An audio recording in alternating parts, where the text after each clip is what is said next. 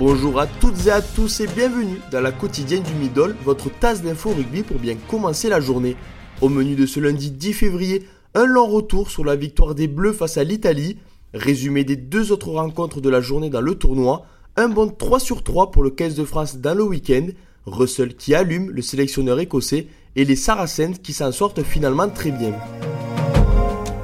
Et on commence cette quotidienne avec la deuxième victoire en deux matchs de nos Bleus.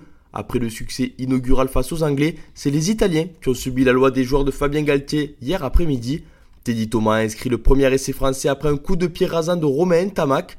Quelques minutes plus tard, c'est le capitaine Charles Olivon qui a marqué déjà son troisième essai dans le tournoi au ras ruck.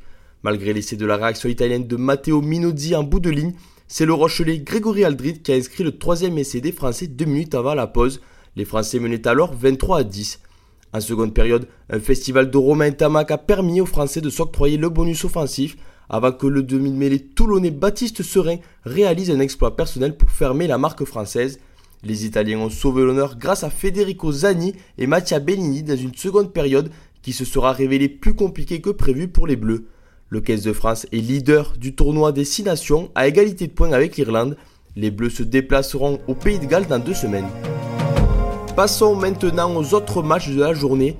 Les Irlandais ont largement dominé les Gallois 24 à 14, un score qui ne reflète pas la physionomie de la rencontre tant les Irlandais ont eu la main sur ce match. Le 15 du trèfle empoche même le bonus offensif au passage avec 4 essais signés Larmour, Furlong, Van der Fleer et Conway. Les joueurs de Wayne Pivac auront quant à eux inscrit deux essais par Thomas Williams et Justin Tipperick. Dans l'autre rencontre, les Anglais ont réagi après leur défaite au Stade de France il y a une semaine. Le 15 de la Rosse s'est difficilement défait de l'Écosse dans des conditions très compliquées.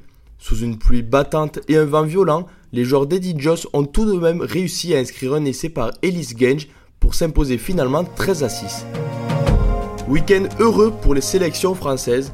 Vendredi soir, les moins de 20 ans se sont imposés face à leurs homologues italiens 31-19 après avoir été derrière au score pendant une heure, les Bleuets ont fait la différence grâce à deux réalisations signées Ethan Dumortier et Yann Pesson. Les féminines ont quant à elles frappé très fort. Une large victoire 45 à 10 dans un stade Beaublanc en feu. Les Françaises ont inscrit 6 essais dans un match qu'elles ont dominé de bout en bout. La meilleure des manières de se remettre la tête à l'endroit après la défaite face à l'Angleterre. La relation entre Finn Russell et le sélectionneur écossais Gregor Townsend se tend de plus en plus. Dans un entretien livré à un média britannique, le demi d'ouverture du Racing 92 a évoqué la relation qu'il entretient avec le sélectionneur national. Je cite Avec Grégor, nous avons eu de nombreuses altercations. Cette fois, c'était un clash. Pour rappel, Finn Russell a été exclu du groupe écossais pour préparer le premier match du tournoi face à l'Irlande et le match face à l'Angleterre de ce week-end. Les Saracens s'en sortent très bien.